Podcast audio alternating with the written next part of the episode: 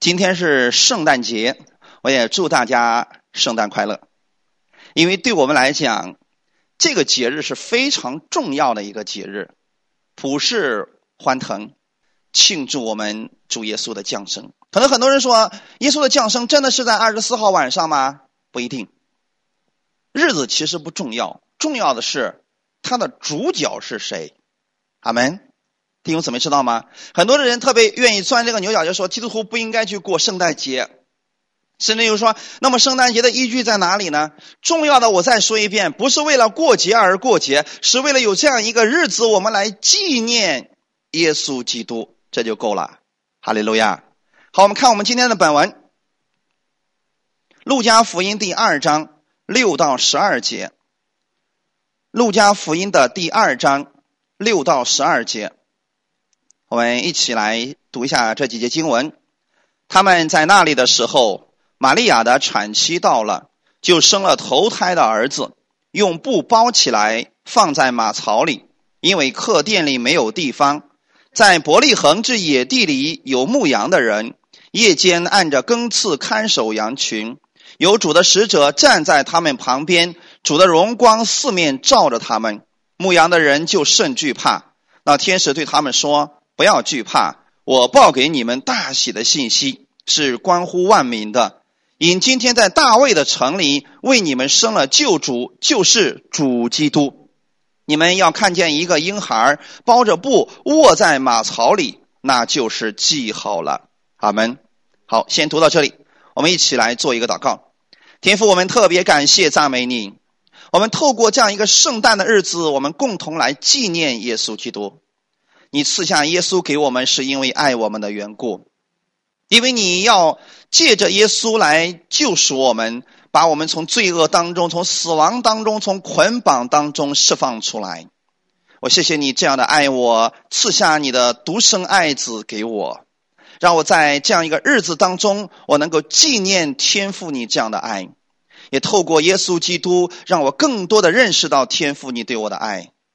谢谢你这样的爱我，帮助我们今天这段时间，让我们今天在这里都能够满满的有所得着，一切荣耀都归给你。奉主耶稣的名祷告，阿门。我们今天分享的题目叫“生在马槽的耶稣基督”，经文是在路加福音第二章六到十二节。我们今天分享特别一点可能过去的时候我们跟大大多数的人都会讲耶稣的降生怎么怎么一回事情。我们今天讲和客店有关的一些事情。圣诞节的时候，是不是几乎多数的教会都会排演一个节目？耶稣降生在马槽，嗯，记得这个场景吧？我相信你们参加过圣诞节的，应该都见过类似这样的，不管是小品啊，是歌舞啊，都见过这样的场景吧？然后甚至有一些人呢，他会把三个博士也给弄到旁边去。让那三个博士拿着黄金、没药、乳香，然后呢向这个小孩子下拜。请问，这个正确吗？这个场景正确吗？其实不对。这种表演完全是不符合圣经的，因为很多人就以为耶稣是生在那个客店的马槽里边但是这种说法本身。不是正确的，本身不是正确的。我先给大家讲啊，他并不是生在客店的马槽里边。先把答案告诉大家。其次，几个博士，他并不是三个，理解了吗？圣经说的很清楚，有几个博士从东方过来，并不是指三个。我们可能觉得说那个呃，人家是献上了三样礼物嘛，可能就是三个人，并不一定。也许是一群人，因为在过去的时候，从东方去到耶路撒冷的话，要走过沙漠。一般来讲，不可能是三个人，可能很多的骆驼队啊。圣经上告诉我们很清楚，当几个博士去拜孩子的时候，是进了那房子。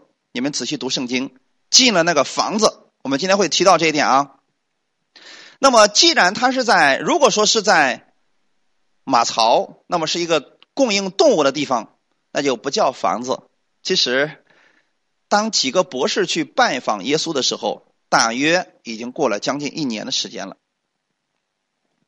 很多人都会在都会说啊，是耶稣是降生在客店的那个马槽啊。我们先看一下这个问题，它在哪里呢？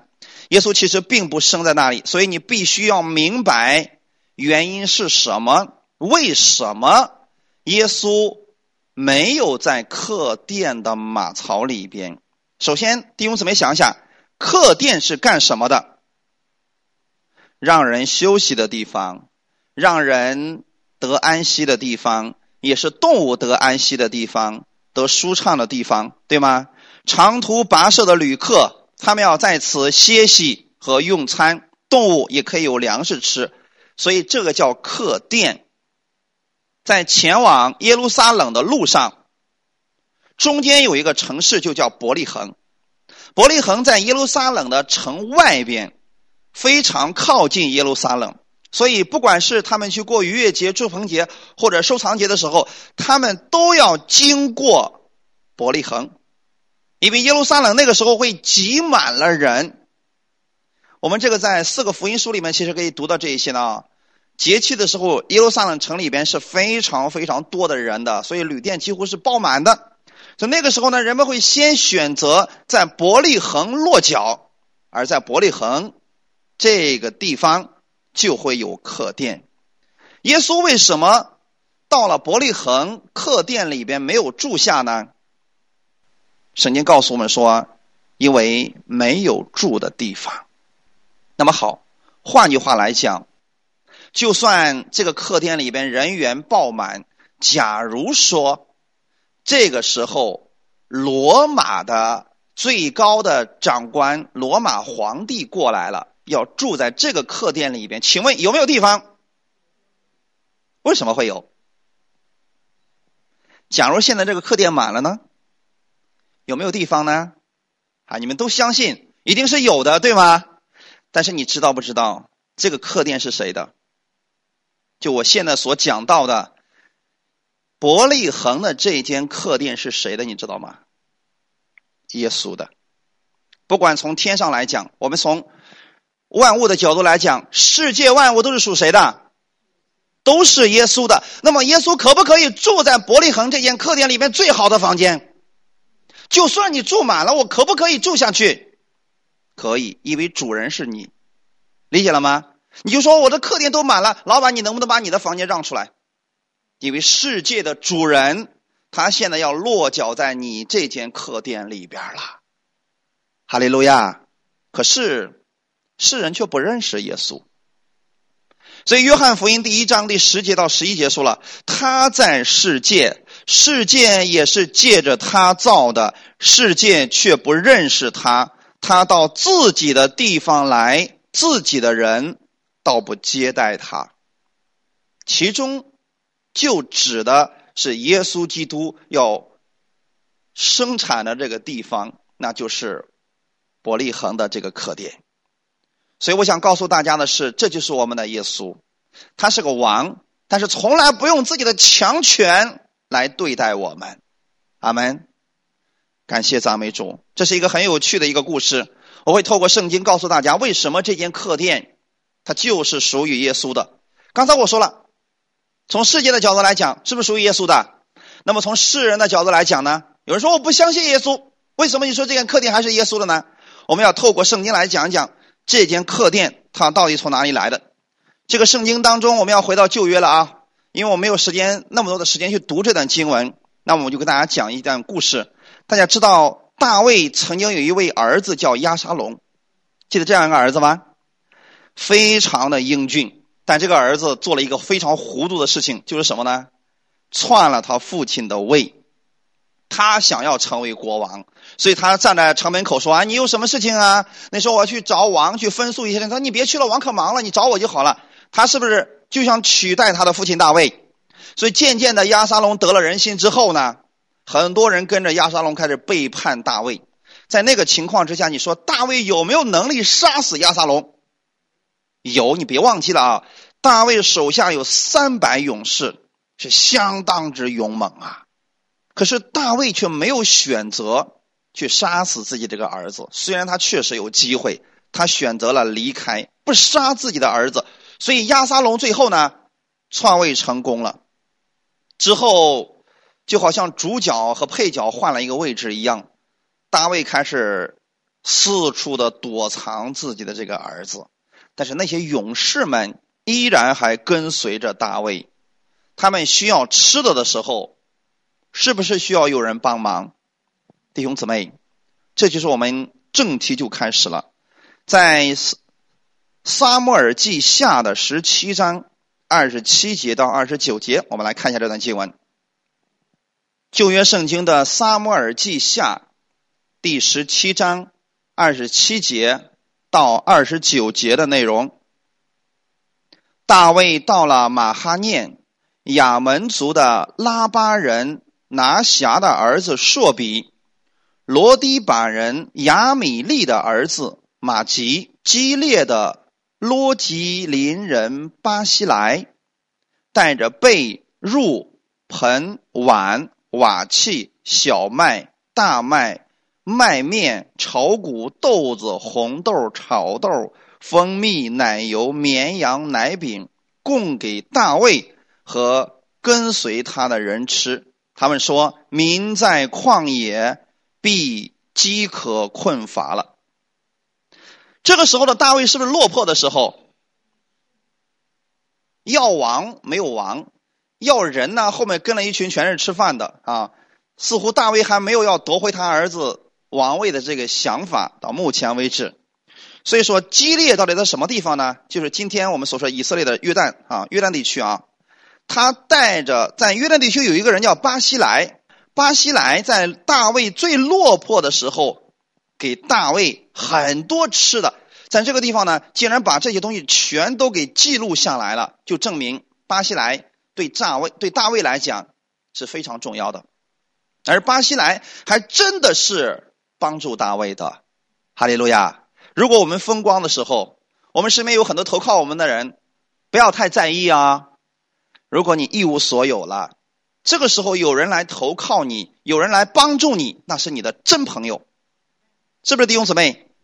所以当你默默无闻的时候，或者你不再有权利的时候，你的状况开始很糟糕的时候，你就能看出来谁是你真正的朋友。这些人曾经帮助大卫，并且供应大卫和好东西。大卫有没有忘记这些人呢？没有。所以我们要继续讲。后来呢，亚沙龙被杀死了。大卫重新拿回了这个王位，他要返回耶路撒冷的路上，在撒母耳记下的十九章三十一节到三十二节，基列人巴西莱从罗基林下来，要送王过约旦河，就与王一同过了约旦河。巴西莱年纪老迈，已经八十岁了。王住在马哈念的时候，他就拿食物来供给王。他原是大富户。所以，巴西莱是一个非常有钱的人。当大卫不在耶路撒冷的时候，他几乎所有的大卫所需要的东西都是巴西莱给他供应的，是不是这样的事情？所以后来呢，大卫要回归之后，回归他的王位的时候呢，大卫没有忘记这个巴西莱，所以在三十三节就说了：“王对巴西莱说，你与我同去，我要在耶路撒冷那里养你的老。”巴西莱对王说：“我在世的日子，我在世的日子还能有多少呀？使我上耶路撒冷呢？我现在都已经八十岁了，吃东西我都没什么味道了呀。”所以后来的时候呢，这个巴西莱就说了：“我呢就住在本地吧。我还有一个儿子，名字叫金汉，你可以带他一起去。”所以后来金汉就和大卫一起回到了耶路撒冷。请记住这一。一个关键点啊，所以大卫带回来一个基列人巴西来的儿子叫金汉，在大卫临终之前，你们仔细的读《列王记》上下、《撒母耳记》上下，大卫在临终之前吩咐所罗门，大多数都是什么事情？谁对不起我，别让他好过；谁对不起我，别让他现在活着，是不是都说了这样的事情？但是大卫唯有对一个人。是非常非常的不一样。这个人是谁呢？《列王记上》第二章第七节：“你当恩待基列人巴西来的众子，是他们常与你同席吃饭。因为我躲避你哥哥亚沙龙的时候，他们拿食物来迎接我。对所罗门说的是什么？你要恩待那巴西来的所有的孩子，让他们跟你一同同席吃饭。好，我们就讲到这里。这里提到一个什么事情呢？根据过去一些历史的记载来讲，后来其实大呃金汉跟着大卫去了耶路撒冷之后啊，大卫就送给了。金汉一块地，这块地就在伯利恒，那块地是谁的呢？大卫的，就是大卫的老家本身就是在伯利恒，你们知道吗？啊，没想明白？你再想想，他为什么会在伯利恒呢？因为他有一个祖父叫波阿斯，还有一个祖母叫路德。路德是在什么地方进入耶路撒冷？呃，进入这个犹太地的，他就在伯利恒，知道了吗？这两个人大家一定记得吧？路德记里边的，所以大卫是他的曾孙，你们知道吗？大卫是他的曾孙呐。那么他们本身就住在伯利恒，在伯利恒他们是有家业的。可是后来的时候，大卫当王之后呢，这块地就没人住了。大卫。全部他们都搬到耶路撒冷城去了，所以后来呢，当金汉跟着大卫一起到那里之后呢，他就把自己的祖业又送给了金汉，而金汉这个人呢，也非常非常的慷慨，可能是继承他的父亲的这个特点啊，非常非常的慷慨。我今天要给大家讲的是什么意思呢？我想告诉大家，你们在帮助神的仆人，你们在支持着神的福音事工。神不会亏待你。如果你是个慷慨的人，谁会愿意把更多的加给你？阿门。很显然，大卫把房子送给了这个叫金汉的人。弟兄姊妹，有没有这方面圣经的依据呢？耶利米书的四十一章十七节。耶利米书的四十一章十七节。在当时记载了有一个叫以实玛利的邪恶之人，到处杀人放火，把人呃杀了之后放在一个坑里面把他埋了啊，把很多的小孩子都给杀了，太监也给杀了。结果有一个叫约哈难的人，他救了所有的人。后来呢，约哈难把约哈难这个人把这救来的人，还有被掳的人，一起带到了一间客店，这个客店就在伯利恒。所以耶利米书的第四十一章十七节说了：“带到靠近伯利恒的金汉玉住下，要进入埃及去。”找到这些经文了吗？是不是很有意思？那为什么会出现一个金汉玉呢？金汉的家，原来大卫送给金汉，把自己的族业送给了金汉，但金汉是一位好人，因为。你知道，在伯利恒原来波阿斯的家业也不是一个小地方啊，所以他把这个地方盖了一个什么呢？改成了一间客店，让过路的人可以休息片刻，吃些东西。所以这间客店就成了伯利恒最大的客店，最有名的客店。你们知道吗？哈哈，因为他原本就是一个财主家的地。现在这个叫金汉呢，把这个地方改成一个客店，因为他人缘非常好，他心非常好，说啊，那么多人要去耶路撒冷，他们在这个地方可以住下来呀。那么弟兄姊妹再想一想，耶稣基督是谁的后裔？大卫的后裔啊。那么这个房子既然是大卫他送给你的，不管你现在到第几代了，那么送给你的那一家人的后裔到了这个地方的时候，是不是应该享受最高的待遇？所以我们绕了一大圈，要告诉大家什么意思呢？我们的神他不用强权来带我们。如果你明白了这个世界都是耶稣的，是不是应当我们把耶稣接到我们的心里边来，让他来帮助我们？可是这个时候呢，这个客店却拒绝了耶稣，因为没有地方住了。所以之后，玛利亚和约瑟只好离开了这个地方，继续往前行。大家理解了吗？所以《路加福音》的第二章六到八节就说了，他们在那里的时候，玛利亚的产期到了，就生了头胎的儿子，用布包起来，放在马槽里，因为客店没有地方。在伯利恒之野地有牧羊的人，夜间按着更次看守羊群。我为什么说这里的马槽并不是客店的马槽呢？因为紧接着就提到了在伯利恒的野地有牧羊的人。就证明，现在玛利亚所生产的地方，它并不是在伯利恒的城里边客店里没有地方。别忘记了，这个婴儿他本身拥有这个客店。阿门。这个婴儿他有资格出生在这个客厅里面最好的房间，可惜那个客厅却没有地方给他来住。在梅家书的第五章。第二节到第四节说：“伯利恒以法他，你在犹大诸城中为小，将来必有一位从你那里出来，在以色列中为我做掌权的。他的根源从亘古，从太初就有。耶和华必将以色列人交付敌人，直等那生产的妇人生下子来。那时，掌权者，其余的弟兄。”必归到以色列人那里，他必起来，倚靠耶和华的大能，并耶和华他神之名的威严，牧养他的羊群。他们要安然居住，因为他必日渐尊大，直到地极。这段经文是不是讲到我们的耶稣？弥迦书里边就提到了伯利恒，将来耶稣基督要出生在那里。虽然没有提到耶稣这个名字，但是却知道了他是在以色列当中做掌王权的，阿门。而且呢，也记到了说，直到那生产的妇人把他生下来之后会怎么样呢？他被起来倚靠耶和华的大能，是不是我们的耶稣？所以这里边一定不是指别人。那么耶稣出生的地方必然是在伯利恒。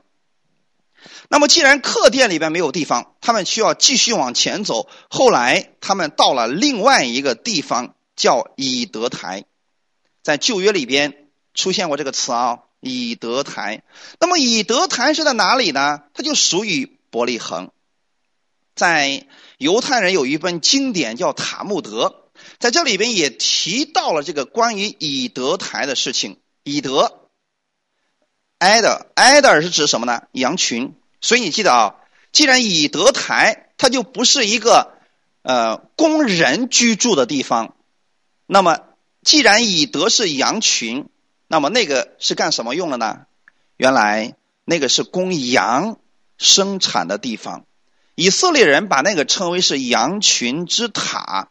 为何是羊群之塔呢？因为在这座塔里边关着被献祭的羊群。请听好了。伯利恒离耶路撒冷非常的近，而耶路撒冷里边每逢过节的时候都需要大量合格的羊，那么这些羊从哪里来呢？就从以德台这个地方，因为以德台正好是在旷野里边，而在旷野里边有许许多多的牧羊的人，当他们的羊想要生产的时候，他们就把羊带到这个以德台里边。去让羊生产，弟兄姊妹知道了吗？那么我们再想想看，最初这又是一个什么地方呢？伯利恒的羊群之塔又是最早是谁的房子呢？它不可能是一下子就突然冒出来那么一个东西吧？其实你会发现，圣经解开之后会让你越来越有兴趣。这些东西竟然都和以色列。和耶稣基督是有关联的。我们看一段经文，《创世纪》的三十五章十九节到二十一节，《创世纪》三十五章十九节到二十一节。拉杰死了，葬在以法他的路旁。以法他就是伯利恒。阿门。二十节，雅各在他坟上立了一块碑。就是拉杰的墓碑，到今日还在。以色列起行往前，在以德台那边支搭帐篷。出现一个什么东西？以德台。我们再次要想一下啊，拉杰是雅各最喜爱的妻子，结果这个妻子因为难产，对吗？没过多久啊，他就死掉了，所以就把他葬在了以法他的路旁。请听好了啊，以法他是哪里？就是伯利恒，对不对，弟兄姊妹？所以说以法他和伯利恒，以法他一定呃，就是说现在啊，拉杰所葬的地方不是在伯利恒的城里边，是在边上，大家明白了吗？所以雅各在他的坟上立了一块碑，那个是拉杰的墓碑。接着他往前又走了一点明白了没有，弟兄姊妹？往前又走了一点在以德台那个地方支达帐篷。请听好了。雅各支达帐篷是干什么的呢？没错，特别你们注意，《创世纪三十五章二十节和二十一节是不一样的。雅各在他的坟上立了一块碑，二十一节说了以色列起行前往。为什么突然改了名字呢？以色列和雅各是不是同一个人？但是他们俩用的时候却又不太一样。因为以色列这个名字本身是神给雅各改掉的，你可以看到其中它是会有一些属灵的含义的。就是每一次当你看到突然把雅各的名字改成以色列的时候，他做的一些事情都是具有属灵意义的。请仔细读圣经的时候要这样来读的啊。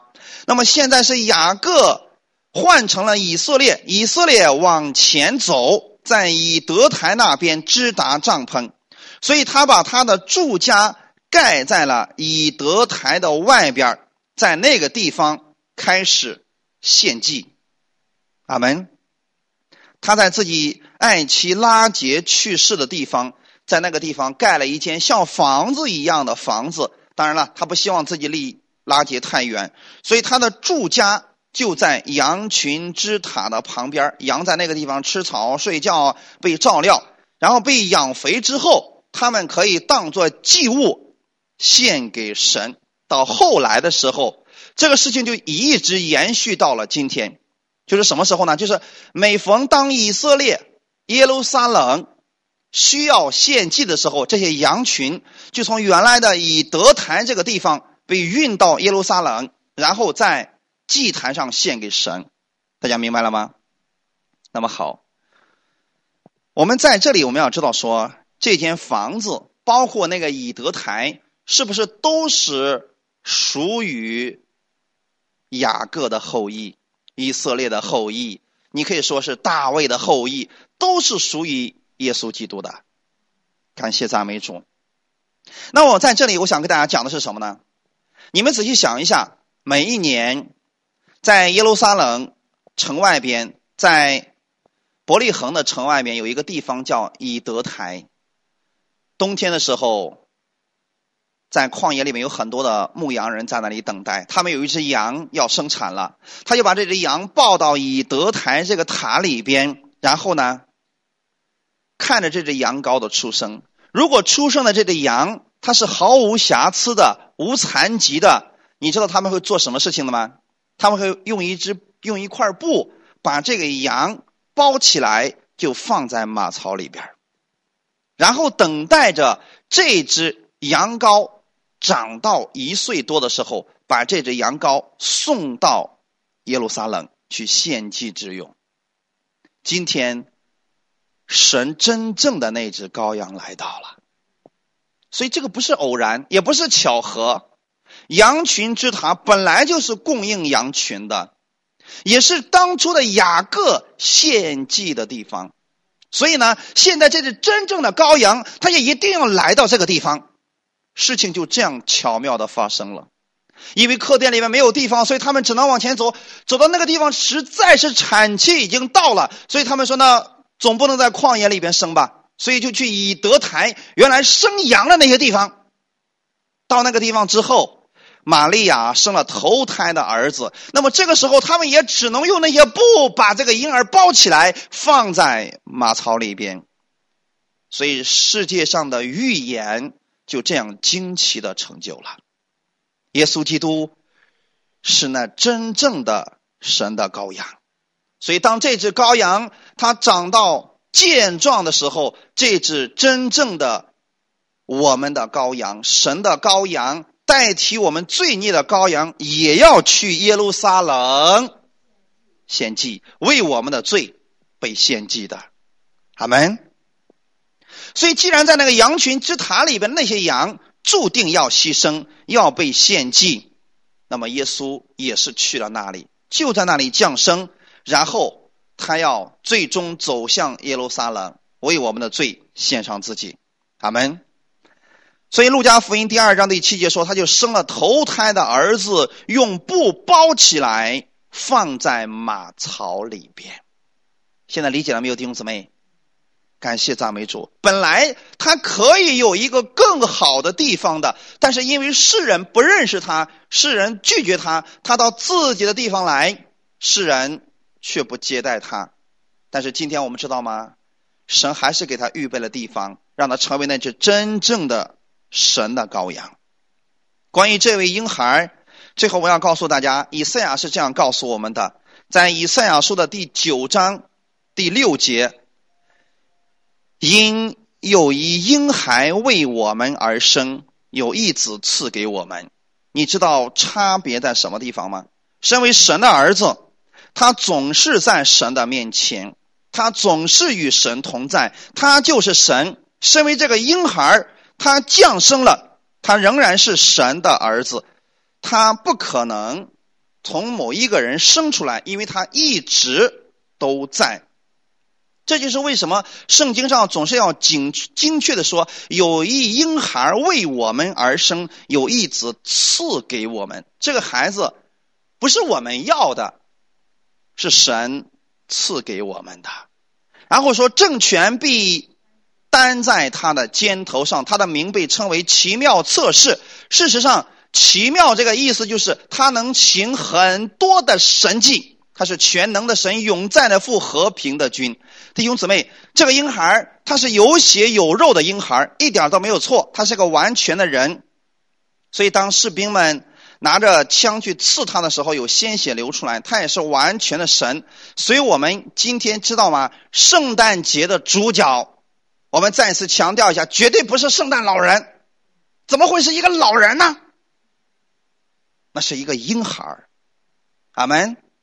而且不是客店里边的那个婴孩儿他是在羊群之塔里边的那个婴孩那个婴孩不是我们求来的，是神赐给我们的。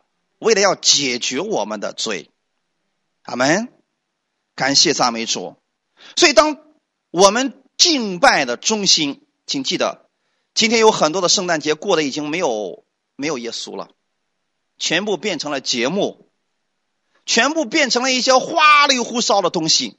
但是弟兄怎么样记得，任何时候，圣诞节的主角应该是那位降生的婴孩他们。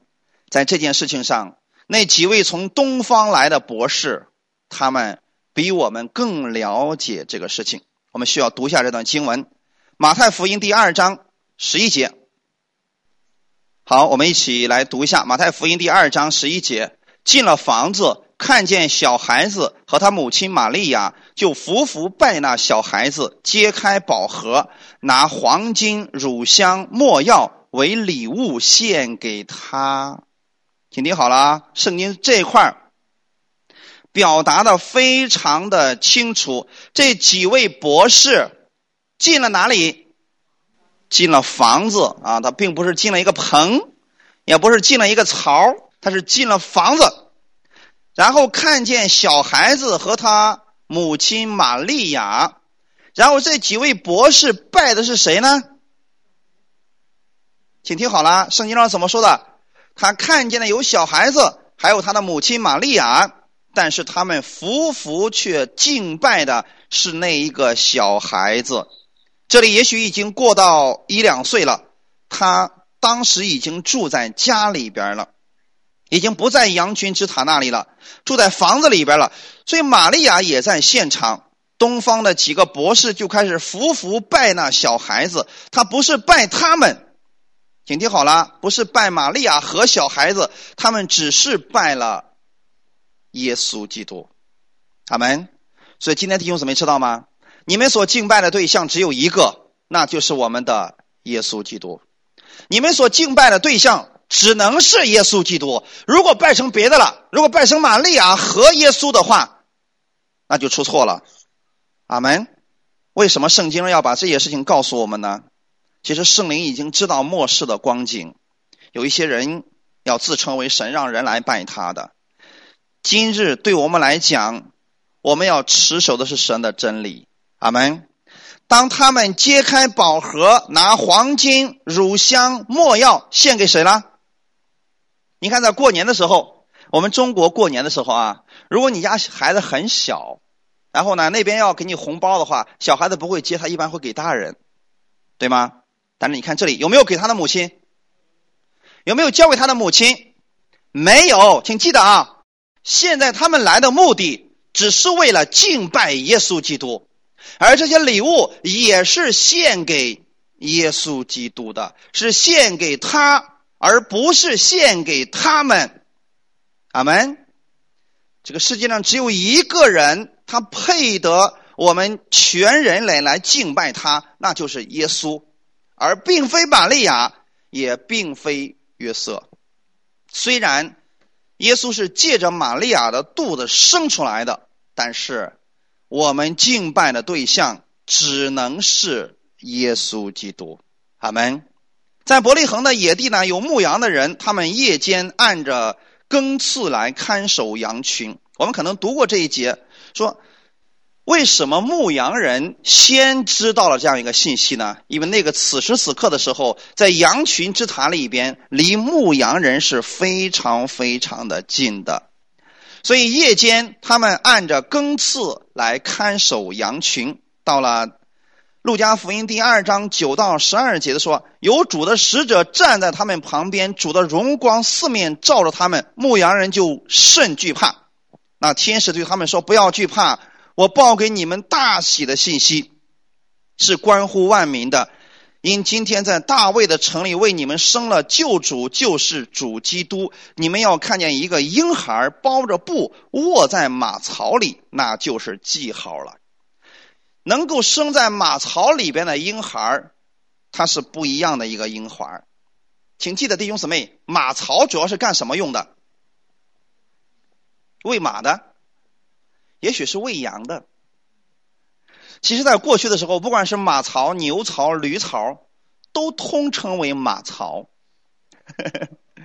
呃，简单来讲啊，马槽主要是供应动物的吃东西的地方，也就是供应他们生命的地方。阿门。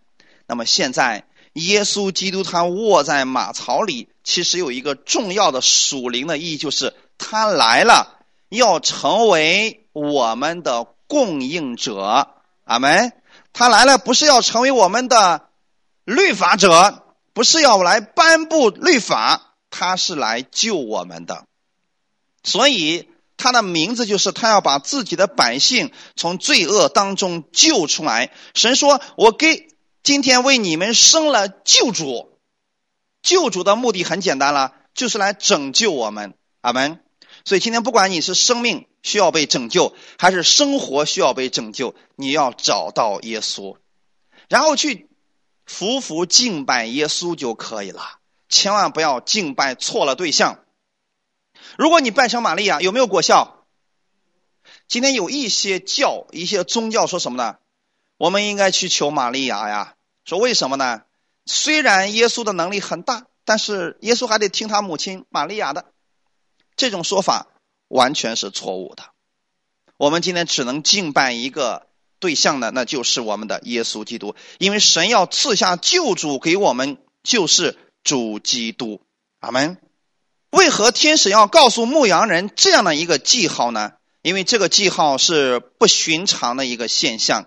他们看到的记号就是用布包着的一个婴孩，他卧在马槽里边。弟兄姊妹，因为那是一个放羊群的地方，放羊的一个地方，呃，很多时候我们说了，用布把它包起来，可能是怕这个孩子把自己的脸抓伤了或怎么的。但是我们知道吗？他卧在马槽里边，对牧羊人而言，他们能很清楚的记住这样一个含义：他躺卧在马槽里边，象征着他成为了我们的食物。阿门。对我们来讲，耶稣基督今天是不是我们的食物呢？是不是我们的供应呢？所以，当你在过圣诞节的时候，你更应该思想起来的是，耶稣今天是我的供应者，他是我的救主，他是我的主基督。阿门。换句话来讲，你在哪一方面需要被喂养呢？你在哪一方面需要他来供应你呢？那么你就在这个时候，就像那几位博士一样，服服来拜那个小孩子，因为他们知道这个孩子是不一样的。因为我们每一个人，我们在这个圣诞的节日当中，我们去思想神为什么要赐下他的这个孩子给我们，因为这个孩子将来要承担我们的罪。阿门。那么今天呢，我们回过头来在纪念耶稣的时候，我们知道说了，如果没有耶稣，我们全人类都没有一点的希望的，我们的生命没有着落，我们的生活也会是一团糟的。但是因为耶稣他降生在马槽里边，今天成为了我们属灵的粮食。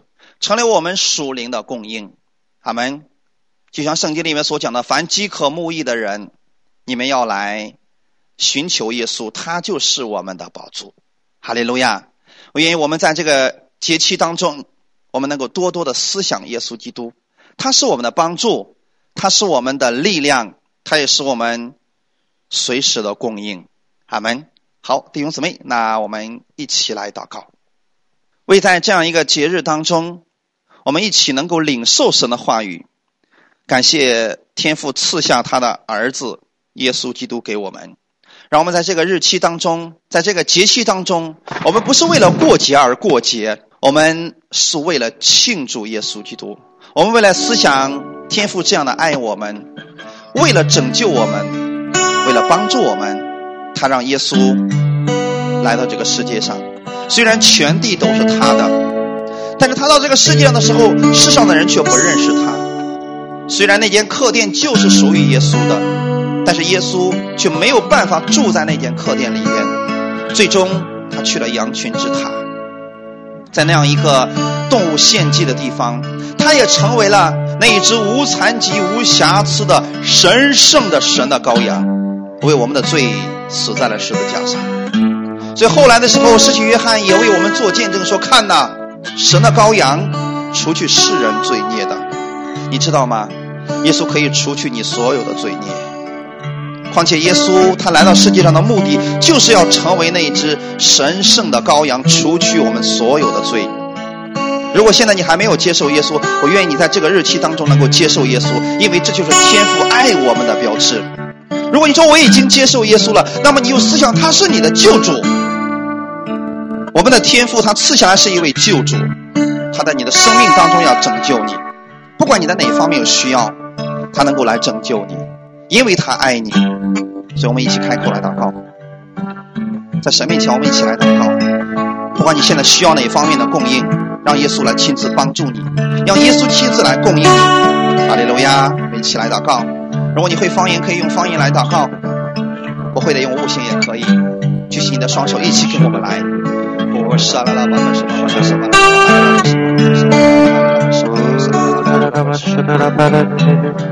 你是大牧者，生命的主宰，我一生只听随你声音。你是大牧者，生命的主宰，主啊我愿听。你的声音，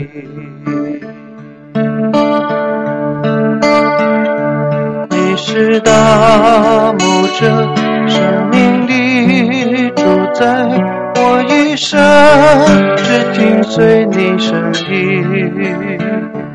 你是大牧者，生命的主宰，我的牧人认得我声音。轻轻，我要亲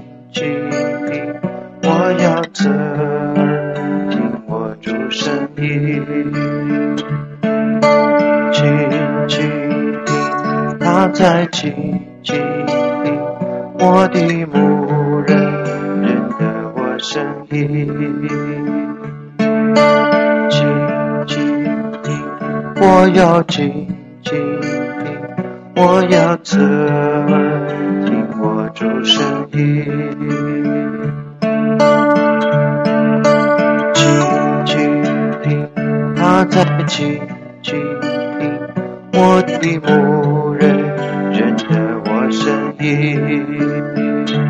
你是大牧者，生命里主宰，我一生只听随主声音。你是大牧者，生命的主宰，我的牧人认得我声音。你是大牧者，你是大牧者，生命的主宰。我一生只听随主声音，你是大牧者，生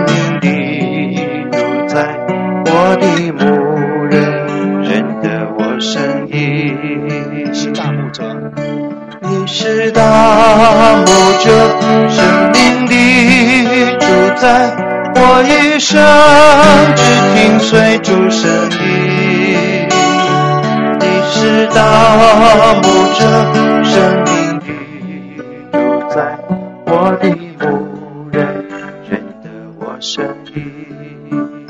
是的，主，你是我们的大牧者。是的，我们所有的一切都是从你那里供应而来。管我这一年当中我经历了什么样的风浪，我知道救主你已经赐下来了，就是我们的主耶稣基督。无论我遇到什么，我知道耶稣就是我的答案，我知道他就是我的供应。每当到我在这里纪念那降在马槽的婴孩的时候，我知道你是我的大牧者，就不再惧怕我前面所有的路程。我知道你是我的供应者，你是爱我的，因为你爱我，所以你赐下你的独生爱子来到这个世界上。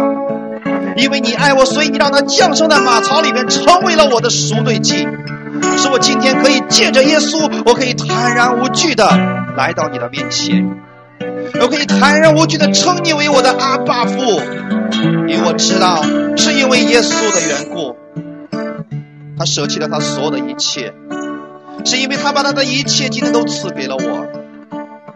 天父，我如此的爱你，因为我知道了你是这样的爱我。所以在这个日期当中，我愿意来敬拜耶稣，就像那几位博士敬拜耶稣一样，因为你你是这样的爱我们，你借着耶稣把你所有的一切祝福都赐给了我。主耶稣在这个世界上呢，他受尽了凌辱、屈辱，是因为我在你的面前可以享受你的尊荣；他受了鞭伤，是我今天在你面前可以享受你的健康。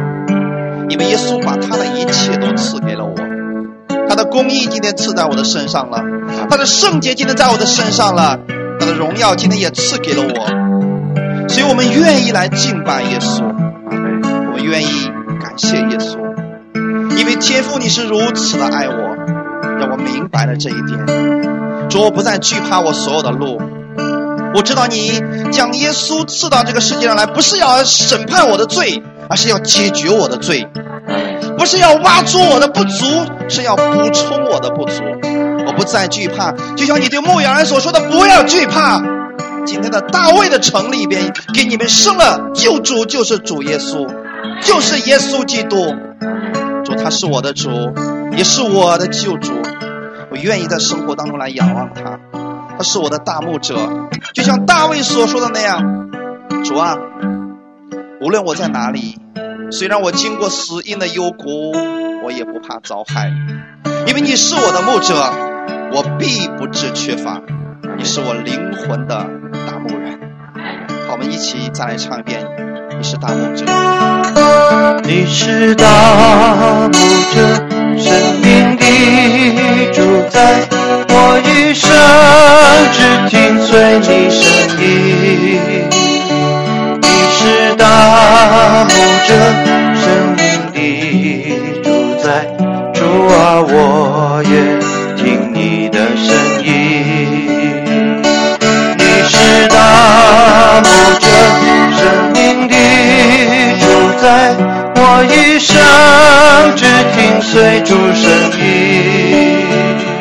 你是大牧者，生命的主宰，我的牧人认得我声音。哈利路亚！愿你们认得耶是。大牧者，生命的主宰，我一生只听随你声音。大牧者，生命的主宰，我的牧人认得我声音。主啊，我愿听你的声音。哈利路亚！奉主耶稣的名祝福你们，在这样一个日期当中，使你们能纪念天父赐下他的爱子给你。天父既不爱惜自己的儿子，为我舍了，所以天父也愿意把万物一同白白的赐给你。不要再忧虑你的生活，不管你遇到的是什么，你开口向他来祷告吧。他是你的大牧者，他愿意来供应你。你的这一周是不一样的一周，虽然这一周是这一年当中最后的一周，但却仍然是神赐福的一周，仍然是充满恩典的一周。你要在其中欢喜快乐。奉耶稣的名祝福你们，阿利路亚。